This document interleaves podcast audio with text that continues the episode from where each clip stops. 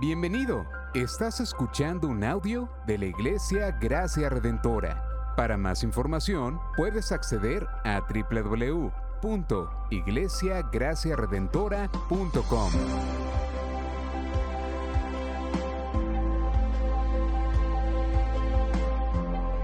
En la exposición de la palabra, el pastor Israel Vega.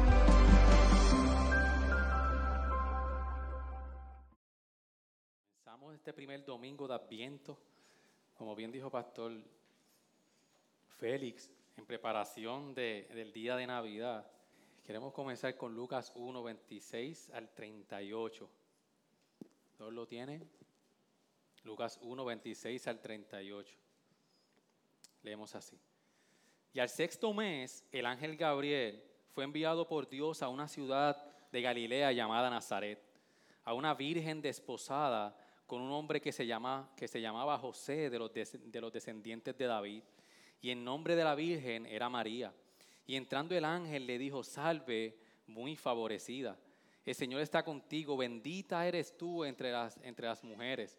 Pero ella se turbó mucho por estas palabras y se preguntaba, ¿qué clase de saludo sería este? Y el ángel le dijo, no temas, María, porque has hallado gracia delante de Dios. Y he aquí concebirás en tu seno y darás a luz un hijo, y le pondrás por nombre Jesús. Este será grande y será llamado Hijo del Altísimo. Y el Señor Dios le dará el trono de su padre David, y reinará sobre la casa de Jacob para siempre, y su reino no tendrá fin. Entonces María dijo al ángel, ¿cómo será esto? Pues que soy virgen. Respondiendo el ángel le dijo, el Espíritu Santo vendrá sobre ti y el poder del Altísimo te cubrirá con su sombra. Por eso el santo niño que nacerá será llamado Hijo de Dios. Y aquí tu pariente Elizabeth en su vejez también ha concebido un hijo y este es el sexto mes para ella, la que llamaban estéril porque ninguna cosa será imposible para Dios. Entonces María dijo, he aquí la sierva del Señor, hágase conmigo conforme a tu palabra. Y el ángel se fue de su presencia. Ayúdame a orar, iglesia, por este tiempo, que el Señor nos ayude. Señor, damos gracias, Señor, por la oportunidad y el privilegio que tú nos, estás, que tú nos das, Señor, de estar, gracias Redentora, como comunidad de fe, hoy reunidos, Señor, para adorarte, para bendecirte, para glorificarte, Señor. Que hemos establecido, Señor, estos cuatro domingos de Adviento, donde preparamos nuestros corazones a la venida del Salvador, Señor. Por eso te pedimos, Señor, que tú mira nuestros corazones, nuestras mentes, y que nosotros podamos hoy estar, Señor, todos a la expectativa de que tu palabra tiene para decirnos a nuestros corazones. Quizás hay muchas cosas pasando por nuestra mente, por nuestro corazón. Te pedimos, Señor, de que tú nos ayudes y que podamos estar en reverencia ante tu palabra. Te lo pedimos en nombre de Jesús. Amén. Amén. Puede tomar asiento. Yo no sé, yo, yo sé que todos de nosotros por algún momento dado en nuestra vida hemos pasado por momentos en que hemos estado esperando una noticia. Recientemente eh, está ahora de moda el, el saber el sexo del niño. Y mientras yo veía el video de Jan y Stephanie anoche, mientras ellos veían esa, esperaban esa noticia, el resultado de la noticia será niño, será niña. Y son momentos donde generan en nosotros muchas emociones y nosotros comenzamos a decir a la expectativa y pasan días y cu- cuántos meses quizás eh, eh, es que se, supone que uno pasa para saber cuatro, cinco meses de espera. Será niño, será niña, hay el teen niño, hay el teen niña, pero todo está en la expectativa de ese gran anuncio para nosotros, para nosotros saber va a ser niña o niño. Y así en nuestra vida hay muchos momentos donde nosotros estamos esperando una noticia.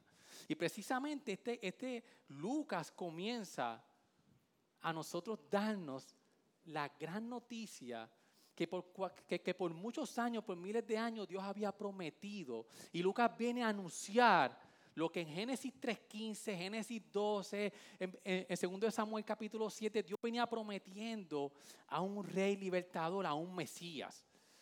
Pero la realidad de la Navidad es que la Navidad comienza con la realidad que nosotros vivimos en un mundo oscuro. Un mundo en donde recientemente, cuando nosotros vemos las noticias de lo que ha pasado en todo el año, en el año anterior, nosotros no podemos sacar de perspectiva que nosotros vivimos en un mundo caído, en un mundo oscuro. Por eso el momento de la Navidad comienza con esa realidad. Incluso la fe cristiana, en cuanto a esta realidad, es bien realista. Y la fe, y, la fe cristiana afirma de que nosotros vivimos en un mundo oscuro, pero somos unos realistas esperanzados. somos realistas esperanzados donde ciertamente el mundo no está como debería estar. Este tiempo de adviento que nosotros estamos preparando, la esperanza del Salvador, lo, hacemos dentro del contexto de que el mundo es difícil. Pero nosotros tenemos que confiar en que Dios tiene la capacidad para crear un mundo nuevo. Y no tan solo eso, sino que ya Dios comenzó a crear ese mundo nuevo. Y lo comenzó particularmente en la vida de su Hijo Jesucristo. Entonces nosotros tenemos esta, este contexto de un mundo difícil, un mundo oscuro, un mundo cruel, hacia esa realidad. Lucas entonces nos va a presentar cuál es la esperanza que la fe cristiana establece, aún en este contexto difícil, cuál, dónde debe estar nuestra esperanza. Y Lucas viene entonces a decirnos a nosotros, y en todas las, secciones alrededor del Evangelio de Lucas, él viene a decir cuál es la respuesta de Dios a este mundo, en donde prácticamente en todas sus secciones nos desafía a cómo nosotros vamos a responder a la noticia de que Jesús fue anunciado y vino a nacer y a morir por nosotros. Lucas trae su respuesta precisamente y lo hace presentando a Jesús, lo que él hizo, su obra y la razón de lo, de, lo por qué él vino. La pregunta que nosotros yo quiero que esté en nuestra mente mientras estemos en ese modo, ¿cómo yo voy a responder a esto?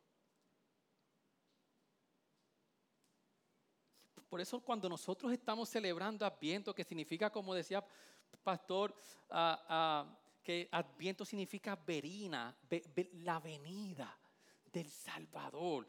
Por eso nosotros caminamos estos cuatro domingos, hermanos, hacia la esperanza de la Navidad, en donde Jesús, el Dios encarnado que desde, la eternidad existía junto al Padre y al Espíritu Santo, se encarnó se hizo carne, hizo vivienda entre nosotros. Y eso significa que esto es un momento en que Dios entra literalmente en nuestras luchas. El hecho de que el anuncio de que viene el Mesías a nacer, eso significa de que Dios viene a caminar con nosotros, que Dios viene a estar dentro de nuestras luchas que Dios viene a estar dentro de nuestra falta de propósito, desde nuestra falta de significado. Ahí es donde exactamente tú y yo, en donde tú y yo estamos, este anuncio nos decía que Jesús está ahí. La venida de Salvador no es algo místico. La venida de Salvador es que literalmente, donde usted se encuentra hoy luchando, quizás con su propósito de vida, de quién soy yo, con mi pecado, con mi falta de propósito, con, con, ¿qué lo que, con, con mis luchas, con mis tentaciones. La venida de Salvador significa que Él está ahí con nosotros. Es Emanuel, Dios con nosotros. La pregunta es cómo nosotros vamos a responder ante un mundo oscuro, pero con nuestra esperanza de un Salvador. Y nosotros vamos a tocar tres temas, adiós, tres puntos. Y los que están apuntando pueden para que pueda ir siguiendo. Y los tres puntos que vamos a, a ver perdón, en este pasaje son los siguientes. El primero que Dios usa lo que es improbable. Dios usa lo que es improbable. El segundo, Dios envía lo que exactamente nosotros necesitamos. Y tercero, Dios puede hacer lo imposible. Por eso cuando nosotros comenzamos entonces a leer este texto y nosotros podemos leer el, capítulo 1 en su inicio que vemos entonces el llamado de un ángel, del mismo ángel Gabriel, que viene entonces a hacerle llamado a Zacarías de que, su, de que su esposa Elizabeth va a quedar embarazada. Nosotros empezamos a ver estas dos historias paralelas y tienen muchos elementos en similitud. Hay un ángel, hay un mensaje, Hay una entrega de un mensaje. Hay una objeción en ambos de los que reciben el mensaje. Hay una entrega de un mensaje divino. Pero a la misma vez que hay una similitud entre, estos dos, entre estas dos historias, hay muchos contrastes que Lucas viene a traer, a traer el contraste entre el llamado que Dios le hizo del, del anuncio a Zacarías versus el anuncio que le hizo a María. Y podemos ver de que Zacarías era un sacerdote, un sacerdote que era conocido de una familia saludable, vivía en Jerusalén. Pero el mensaje del ángel era de una mujer pobre, soltera por decirlo así, aunque estaba desposada, pero estaba todavía en espera, de una ciudad oscura llamada Jerusalén. Cuando nosotros empezamos a, ver este contraste, donde Zacarías, eh, eh, el llamado Zacarías fue en el templo, que fue el centro de la cultura israelita, es un, lugar importante, pero el llamado a María fue en Galilea, en Nazaret, en una oscura aldea llamada Galilea. Nazaret definitivamente era el lugar para el hombre menos indicado para hacer este llamado. Dice el comentarista que era un lugar oscuro, insignificante. Incluso nunca más mencionado en el Antiguo Testamento. Tampoco fue mencionado por los escritos del, del historiador Josefo. Incluso cuando usted busca los mapas del primer siglo, Nazaret ni aparece. Entonces vemos ese contraste de Jesús, el anuncio de Jesús en Nazaret desde Galilea, versus el anuncio de, Zacarías en, un lugar bien importante. Cuando contrastamos a Zacarías con María, una mujer en mala condición para recibir tal mensaje, una joven pobre, soltera, de una ciudad desconocida. María era una, don nadie, de un lugar desconocido. Zacarías era un hombre importante. Incluso cuando, cuando vemos de que de que le menciona de que ella va a estar, se va a casar con José, menciona que José viene de los descendientes de David. Incluso hasta el esposo de María venía de una descendencia de reyes súper importante. Entonces miremos el panorama. Tenemos a María, una joven que nadie conocía, de una aldea oscura, con un esposo que viene de, una línea de reyes. Ves un llamado a Zacarías, que era, un, hombre importante. Vemos entonces ese contraste entre esas dos cosas. Y por eso es que María, turbada por el mensaje del ángel, en el, en el versículo 28 al 29, ella dice, y entrando el ángel le dijo, salve muy favorecida, el Señor está contigo, bendita eres tú entre las mujeres. Pero ella dice que, se turbó mucho por estas palabras y se preguntaba qué clase de saludo sería este. Y el ángel le dijo, no temas María, porque has hallado gracia delante de Dios. No solamente el contexto de estas dos historias, sino que Dios le dice a María y la saluda con palabras de gracia. Y María no comprende este saludo. María podía estar pensando, como un ángel, para empezar, un ángel se me aparece y me llama de esta manera, que, que, eres bendita entre todas las mujeres. Yo que soy una simple mujer joven desconocida.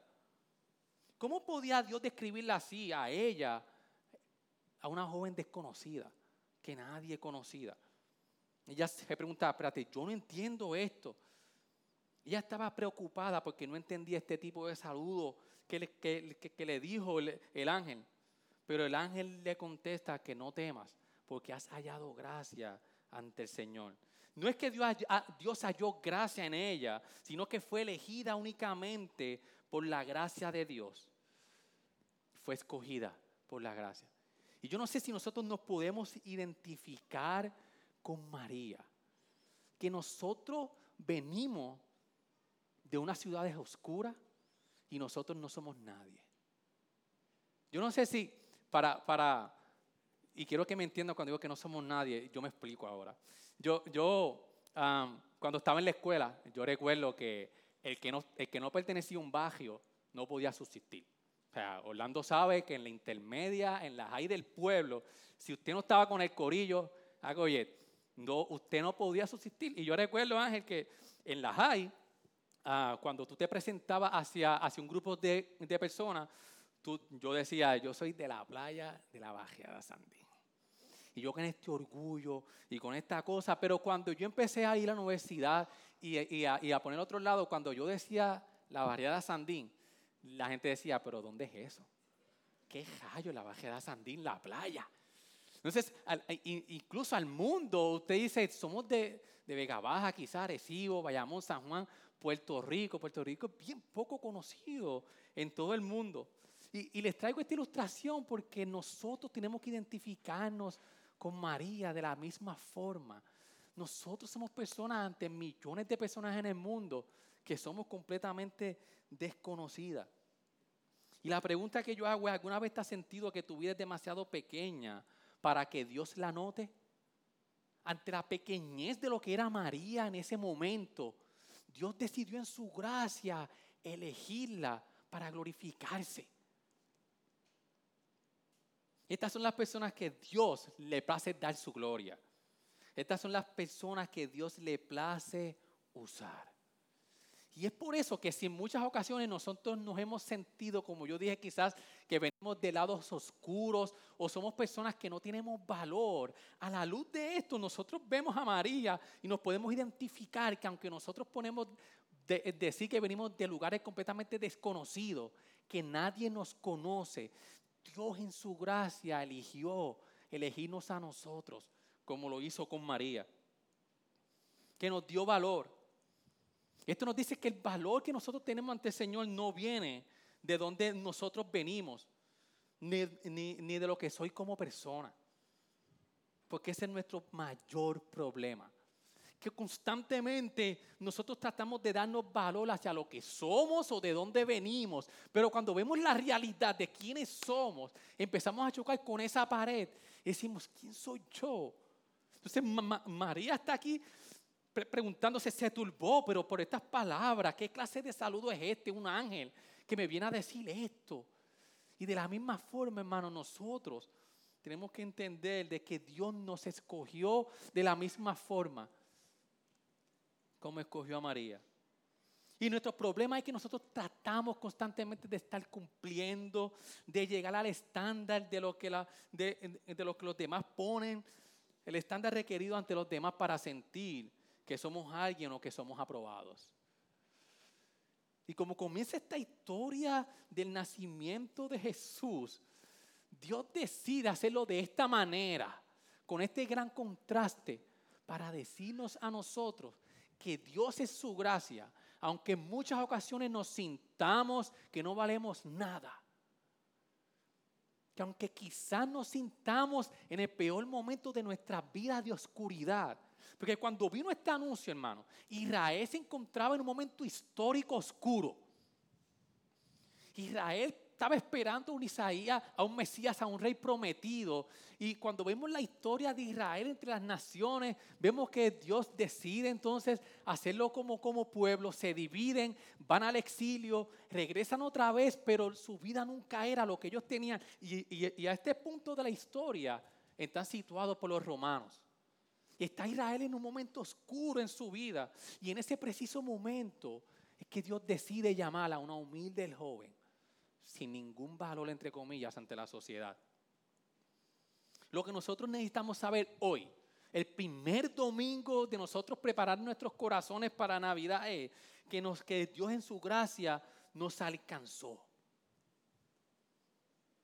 Aún de lo que nosotros éramos que si estamos preocupados es por qué no vinimos, es, que, si estamos preocupados es porque no vivimos con la realidad que realmente nosotros fuimos elegidos simplemente por su gracia. Para Señor glorificarse en nuestras vidas. O sea que Dios escoge a lo que es improbable para Él glorificarse. Como segundo punto, podemos ver de que Dios envía lo que exactamente nosotros necesitamos. Cuando nosotros vemos desde el versículo 31 que el ángel le dice, y aquí concebirás en tu seno y darás a luz un hijo y le pondrás por nombre Jesús. el, versículo 32, este será grande y será llamado Hijo del Altísimo y el Señor Dios le dará el trono de su padre David y reinará sobre la casa de Jacob para siempre y su reino no tendrá fin. El mensaje que Dios le da a María era lo que exactamente el pueblo de Israel necesitaba en ese momento. Dios le dice, vas a tener un hijo que va a ser el salvador del mundo. Y la promesa que Dios le dio, le hizo a David, que iba a tener un hijo, que iba a tener un reinado eterno. Pero hay un problema. María dice en el versículo 35, eh, en el 34, entonces María dijo el ángel, ¿cómo será esto? Pues que soy virgen. O sea, vemos a María turbada. Está diciendo, ¿cómo va a ser esto? si yo tengo primero problemas sociales, ante la luz de que ella estaba desposada, y, la, y, eso de, desposada significa de que ya ella había hecho un compromiso con José para casarse, y en ese momento, en ese, en ese momento histórico, ellos esperaban casi un año, pero legalmente estaba casada. Incluso en ese momento podía haber un divorcio, aunque el acto sexual no se había consumado y, y faltaba una fiesta final ella estaba legalmente comprometida. Entonces, María dice, hay un problema social, hay un problema biológico en que yo soy virgen. Entonces María le dice, Señor, ¿cómo esto va a suceder? Que de mí va a tener un hijo, que yo soy virgen. Un problema biológico. Y yo estoy desposada de María, un problema social. María no entiende cómo esto va a suceder. Ella no entendía. Pero vemos a María progresando en su confianza. Primero María no entiende el llamado que le hace el ángel, pero ya aquí María empieza a progresar en confianza porque ella no le cuestionó al ángel, sino que le dijo, pero ¿cómo esto va a ser posible? Y cuando nosotros vamos, que, que el texto va construyendo como un edificio, poniendo bloque tras bloque para demostrarle a María y darle a la seguridad de no tener miedo. Y permítanme ustedes a ver si nosotros podemos ver la, palabra y entre cada uno de, de los bloques que, que, Lucas está empezando a construir para decirle a María no tengas miedo. Mira lo que va a suceder desde el versículo 31. Y yo, y yo conté, creo que como siete i. Y he aquí concebirás en tu seno, primer bloque, y darás a luz un hijo y le pondrás por nombre Jesús. Este será grande y será llamado Hijo del Altísimo y el Señor Dios le dará el trono de su padre David y reinará sobre la casa de Jacob para siempre y su reino no tendrá fin.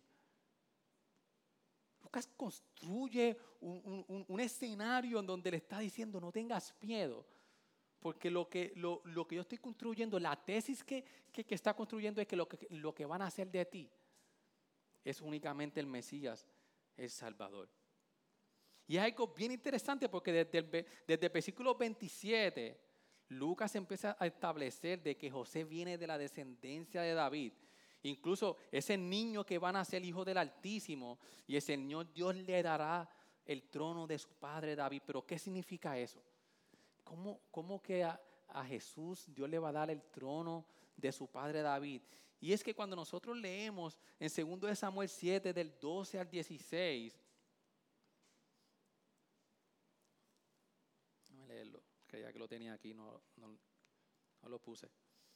En 2 Samuel 7, del 12 al 16, es Dios que le hace la promesa a David y dice, cuando tus días se cumplan y reposes con tus padres, levantaré a tu descendencia después de ti, el cual saldrá de tus entrañas, y estableceré su, reino. Él edificará casa a mi nombre, y yo estableceré el trono de su reino para siempre. Yo, seré padre para él, y, y él será hijo para mí. Cuando cometa iniquidad, lo corregiré con vara de hombres y con azotes de hijos de hombres. Pero mi misericordia no se apartará de él como la parte de Saúl a quien quité de delante de ti. Tu casa y tu reino permanecerán para siempre delante de mí. Tu, tu trono será establecido para siempre. Ahora, esta promesa que Dios le hizo a David se quedó en suspenso. Porque cuando nosotros empezamos a ver que luego de David, que ya había conquistado una tierra, la tierra prometida, tenía un reino establecido, empezamos a ver a Salomón, cómo desde sus inicios empezamos a ver pinceladas de que esto quizás se empieza a cumplir. Y Salomón tiene mucha sabiduría. Empezamos a ver estos destellos de esta promesa, pero comenzamos a ver desde muy temprano en la vida de, Salomón, de que comienza entonces a desviarse. Dice el texto en el capítulo 3 de primero de Samuel, de que él empezó a casarse con la, él se casó con la hija de Faraón de Egipto. Luego terminó adorando a otros dioses. Incluso después de Salomón vemos que el reino es dividido y vienen reyes tan reyes a hacer lo malo ante el Señor. Entonces, ¿cómo esta promesa se pudo haber cumplido? Y ciertamente hubo, un cumplimiento en ese momento, pero era un cumplimiento que se quedó, a, como podemos decir, a mitad, un cumplimiento que se quedó a la espera de algo mayor. Y cuando nosotros vemos la comparación que está haciendo Lucas con 2 de Samuel 7, podemos ver de que a David como padre, en el versículo 32, él dice, este será y será llamado Hijo del Altísimo, el Señor, del, el Señor Dios le dará el trono de su padre David. En segundo de Samuel dice, vendrá un rey venidero, será la descendencia de David. También como Jesús llamado Hijo del Altísimo, en el 1.32. En segundo de Samuel 7.14 dice, yo veré su padre y él será mi hijo. En el 1.33 de Lucas 1.33 que dice, el reino de Jesús no tendrá fin. Y en segundo de Samuel dice que el trono del reino del Mesías permanecerá para siempre. Entonces nosotros empezamos a decir, entonces en Cristo Jesús se cumple por completo esta promesa que el rey prometido el hijo de David, que iba a tener un reino por siempre, está diciendo, se va a cumplir este hijo que van a nacer. Y incluso lo vemos en los salmos mesiánicos de la realeza, que se centran en un rey que se encuentra con una posición universal, que es victorioso y establece un gobierno justo desde Sion sobre las naciones. Cuando nosotros vamos a Salmos 89, el 3 y 4, Miren cómo dice. El Salmo 89, 3 y 4. Estableceré tu descendencia para siempre y edificaré tu trono por todas las, generaciones. Y de 28 al 37, para siempre conservaré mi misericordia hacia él y mi pacto le será confirmado. Así estableceré su descendencia para siempre y su trono como los días de los cielos. Sus hijos abandonan mi ley y no andan en mi juicio y si violan mis estatutos y no guardan mis mandamientos. Entonces castigaré con vara su transgresión y con azote su iniquidad. Pero no quitaré de él mi misericordia, ni obraré falsamente en mi fidelidad. No quebrantaré mi pacto, ni cambiaré palabra de mis labios. Una vez he jurado por mi santidad, no mentiré a David. Su descendencia será para siempre y su trono como el sol delante de mí. Será establecido para siempre como la luna, fiel testigo en el cielo pero tú lo has rechazado y rechazado contra tu ungido, te has enfurecido. Entonces vemos en el Antiguo Testamento esta progresión del rey prometido que iba a tener un reinado por siempre y para siempre. Incluso en Isaías, en los textos de Manuel, del Dios con nosotros, el profeta habla acerca de la aparición de un niño maravilloso que será libertador, gobernante del mundo y rey justo. Incluso en Mateo cita a Isaías 9, 6, 7, y aunque Lucas no lo cita directamente, podemos ver un eco de Isaías 9, 6, 7 que dice, porque un niño nos ha nacido, un, un hijo nos ha sido dado, y la soberanía reposará sobre sus hombros, y será llamado su nombre admirable consejero, Dios poderoso, Padre eterno, príncipe de paz. El aumento de su soberanía y de la paz no tendrá fin sobre el trono de David y su reino para afianzarlo y sostenerlo con el derecho y la justicia desde entonces y para siempre. El celo del Señor de los ejércitos hará esto. Y no solamente segundo de Samuel, los salmos, el profeta Isaías, sino que los evangelios constantemente están haciendo un énfasis en un esfuerzo por señalar que Jesús viene de la descendencia de David. Incluso hasta los mismos demonios reconocen a Jesús como el hijo de David, que sería el Mesías. Entonces, el anuncio que Dios le está dando a María de que lo que realmente necesitaban en ese momento era el rey esperado que iba a reinar por siempre y para siempre. Incluso le dice que, que, también viene, reinará sobre la casa de Jacob, haciendo referencia a Abraham en Génesis 12, Génesis 28.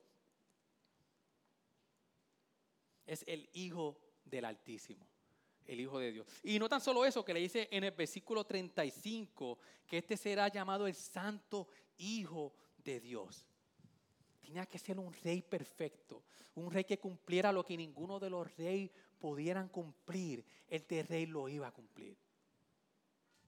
Y era el rey que no venía a matar, que no venía a destruir a naciones, sino un rey que su corona iba a ser una de espina para ganar el peor enemigo que nosotros, usted y yo, tenemos, que es nuestro pecado.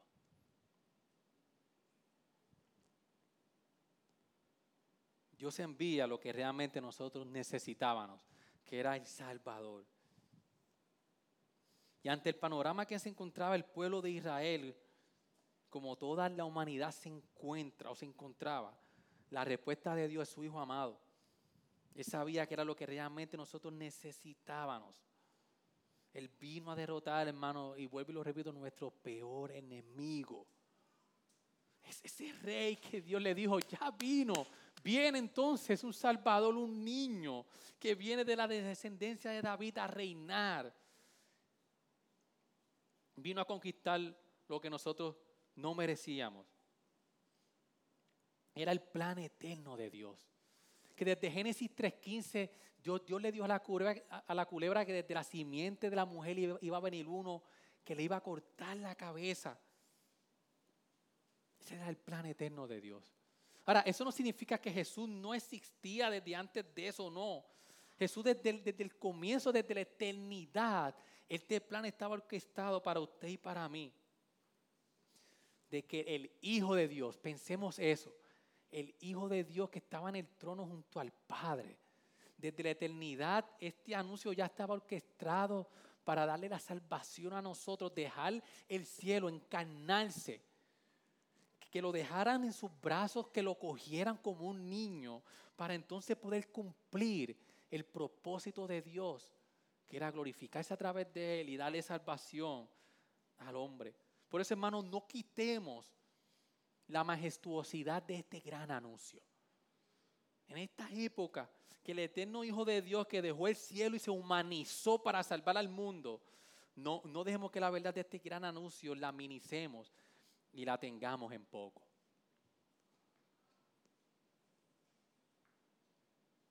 La pregunta que tenemos que hacernos es, ¿realmente estoy permitiendo de que este rey gobierne mi vida? Estoy permitiendo que este rey que fue anunciado, que su reino reinará por siempre, que ya está reinando, yo estoy viviendo en su reino o en mi reino.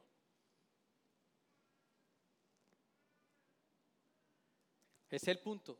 Dios puede hacer lo imposible. A la luz de que cuando el ángel le dice todo esto, María le, pregunta, ¿cómo puede ser esto posible si yo soy virgen? Te nacerá el Hijo de Dios. Y le dice, y aquí, el versículo 36, tu pariente Elizabeth en su vejez también ha concebido un hijo y este es el sexto mes para ella, la que llamaban estéril. Versículo 27, porque ninguna cosa será imposible para Dios. Hermano, este es el centro, yo creo, teológico, el mensaje teológico del texto, que no hay nada imposible para Dios. Creo que es el mensaje teológico de Lucas completo. Creo también que es el mensaje teológico completo de la Biblia entera de que para Dios no hay nada imposible. Entonces, la luz de cómo nosotros preparamos nuestros corazones, de que él, usa lo improbable, de que Él nos dio lo que realmente necesitaba, nosotros entender de que Dios, para Dios no hay nada imposible.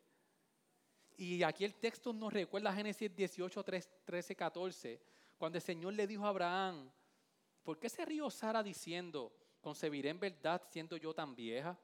Hay algo demasiado difícil para el Señor. Volveré a ti al tiempo señalado. Por este tiempo, el año próximo, y Sara tendrá un hijo. María no entendía cómo iba a hacer esto. El Hijo de Dios, lo que nadie se imaginaba, Dios lo hizo posible. Y yo sé que lo hemos escuchado muchas veces, pero cómo Dios se encarnó en su Hijo, Dios Hijo vino a la tierra a encarnarse en lo imposible, Él lo hizo posible. El niño será hijo del Altísimo, el Hijo de Dios. Hubo un nacimiento virginal en una concepción completamente sobrenatural. Miren, miren el, el versículo 35. Respondiendo el ángel le dijo, el Espíritu Santo vendrá sobre ti. Y aquí vemos a la Trinidad completa, cada una ejerciendo una función. Respondiendo el ángel le dijo, el Espíritu Santo vendrá sobre ti. Y el poder del Altísimo, refiriéndose al Padre, te cubrirá con su sombra. Por eso el santo niño que nacerá será llamado Hijo de Dios. O sea que vemos entonces este gran milagro que, la, que, la, que, la, que, la, que el poder del Altísimo cubrirá con su sombra.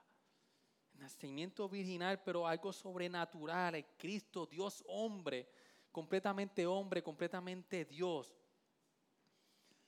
Tenía que ser completamente Dios porque era un hombre que, tenía que nacer en perfección y tener una vida perfecta.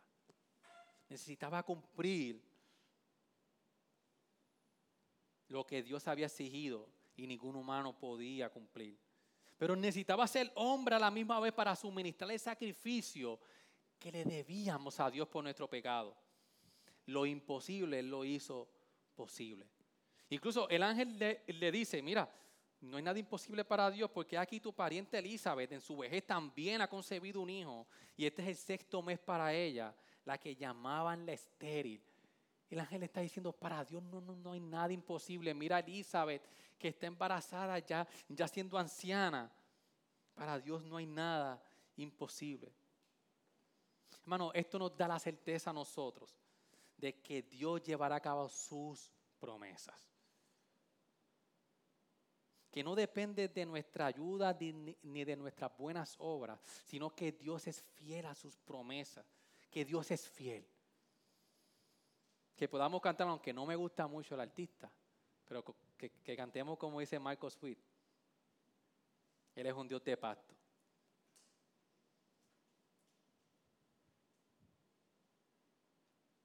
Dios de pacto, que cumple sus promesas, que guarda su palabra que su fidelidad a la palabra que él había establecido desde el Antiguo Testamento, Dios fue fiel a su palabra. Que podamos cantar tu fidelidad es grande, Señor. Tu fidelidad incomparable es nadie como tú, bendito Dios. Grande es tu fidelidad. Y ante el mundo oscuro que nosotros nos encontramos hoy, ya nosotros podemos ver a Dios, a, Cristo Jesús reinando, que fue fiel al pacto, fue fiel a su palabra, a sus promesas. Y nosotros podemos caminar esta vida reconociendo que ya Él comenzó esa obra y que la culminará reinando con, nosotros por siempre y para siempre. Ahora, por último, hay una respuesta de María ante todo esto. Y aquí es donde queremos concluir. Entonces María dijo, he aquí la sierva del Señor, hágase conmigo conforme a tu palabra. Y el ángel se fue de su presencia. Vemos a Zacarías que había respondido con incredulidad. Incluso por eso fue que se quedó sin palabras. Pero entonces vemos a María respondiendo en fe. Y si nosotros hacemos un recorrido de personas desde el Antiguo Testamento que, actuaron en fe hacia lo que el Señor en sus promesas había prometido, esto no, nos recuerda a Isaías diciendo, señores, aquí estoy, envíame a mí. Ante la luz de lo que el Señor le había dicho a Isaías, del envío que le había dicho que era bien difícil, Isaías le dice, envíame a mí. Esto nos recuerda a Esther diciendo, iré al rey, lo cual no es conforme a la ley y si perezco, que perezca. Porque había creído en la promesa del Señor. A Ruth diciéndole a Noemí, tu pueblo será mi pueblo y tu Dios será mi Dios. A Job diciendo, aunque me mate, esperaré en Él. Pero mucho más que todo esto, nos recuerda a Jesús en ese marí diciendo, Padre, no se haga mi voluntad, sino la tuya. Y a la luz de cómo entonces nosotros podemos ver, así como estas personas fieles responden al plan de Dios, incluso cuando no lo comprenden, nuestro problema es que queremos que se lleve a cabo nuestro plan y no el de Dios. Cuando nosotros no nos, no nos, no nos rendimos ante el plan de Dios por completo como hizo María, decía, sierva del Señor, hágase conmigo conforme a tu palabra. Es que queremos que se cumpla nuestro plan y no el plan de Dios. Le estamos diciendo al Señor, nuestro plan es mejor. Así es mejor, porque así no sé, porque así no, porque a mí me conviene más así, Señor, yo lo quiero así. Si usted lucha con el plan de Dios en su vida es porque usted quiere su propio plan. La pregunta es, ¿nos estamos entregando por completo a la voluntad de, a la voluntad de Dios en nuestras vidas? Por eso es que la única forma, mis amados hermanos, que puedo, que, que, una persona puede decir genuinamente lo que dice María, es creer realmente que el plan de Dios es mejor que nuestros planes para nosotros mismos. Cuando María responde en fe, ella se encuentra ante el potencial de la vergüenza pública, como una virgen va a quedar embarazada, enfrenta la, la perspectiva de un divorcio, se enfrentaba a tener que abandonar a su hogar, quizás a su familia, se podía enfrentar a ser incluso apedreada. Estaría completamente desamparada. Por eso, aunque enfrentó todo esto, María habló en fe y concluyó, cualquiera que sea tu voluntad, para mí yo la quiero.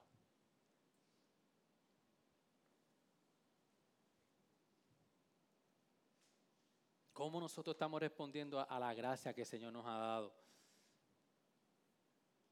Dios promete un Salvador que era lo que realmente necesitábamos, pero realmente tienes ese Salvador. Tu vida, tu, vida, tus acciones diarias reflejan que has obtenido a este Rey prometido. Tu vida refleja que tú te estás rindiendo ante los planes del Señor hacia su voluntad.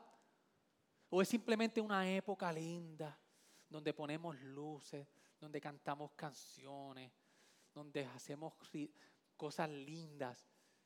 Sí, está bien, pero realmente mi vida refleja que yo tengo ese Salvador, al Emanuel, a Dios con nosotros, y que está en mis días difíciles, que está en los días que no comprendo ante, ante la pérdida, ante los momentos que no comprendo. ¿Realmente tienes ese Salvador en tu vida? Tu vida refleja insatisfacción constante en la vida. Tu vida es una vida completamente de estar insatisfecho a lo que Dios te ha dado. Estás constantemente buscando satisfacer, acomodar toda tu vida para tu propia satisfacción.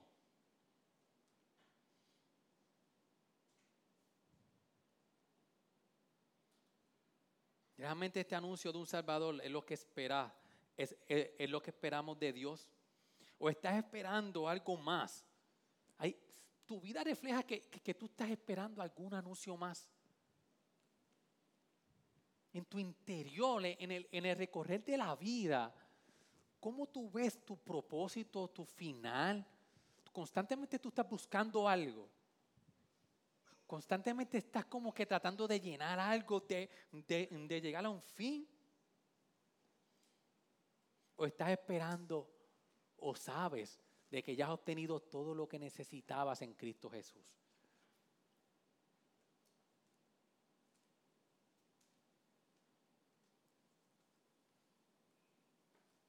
A veces estamos diciendo, sí Señor, yo entiendo que tú me diste a tu Hijo Jesús.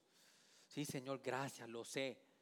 Pero yo quiero esto y esto y esto y esto y esto. Y hasta que no tenga esto, esto, esto y esto, no me voy a sentir realizado. Hasta que no tenga esto, hasta que no, hasta que yo no cumpla lo que yo quiero para mí. Gracias, Señor, por el Salvador. Gracias, gracias, muchas gracias. Pero ah, estoy incompleto. ¿Cuántas veces caminamos nuestras vidas así? ¿Es suficiente este anuncio para ti hoy? ¿Y sus implicaciones para tu vida? Verdaderamente Dios hace todo para que sea glorificado. Y, como conclusión, ir terminando para preparar nuestros corazones para la, Santa Cena. El anuncio del nacimiento llegó en un momento, hermano, de oscuridad. No solo en Israel, sino en toda la humanidad. Donde por muchos años Dios guardó silencio. Este anuncio nos recuerda que el mundo estaba roto, que estábamos sin esperanza, en oscuridad, sin rumbo. Pero llegó un día, el mayor anuncio jamás proclamado en la historia de la humanidad, que Jesús, la simiente de David, el rey eterno prometido, vendría y nacería de una virgen a encarnarse, aceptar ser humillados y sacrificados, para que hoy usted y yo pudiéramos tener luz y poder decir, Señor, hágase tu voluntad conforme a tu palabra. La pregunta es cómo nosotros vamos a responder a Jesús, el Rey prometido. ¿Es, suficiente el Rey para nuestras vidas hoy? Jesús.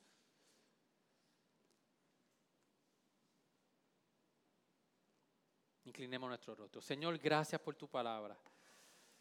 Gracias, Señor, porque a la luz de este pasaje, Señor, nosotros podemos, Señor, tener esperanza de que el mayor anuncio esperado por toda la eternidad, el cumplimiento de lo que tú habías prometido, Señor, tú se lo hiciste a una insignificante mujer de un lugar desconocido.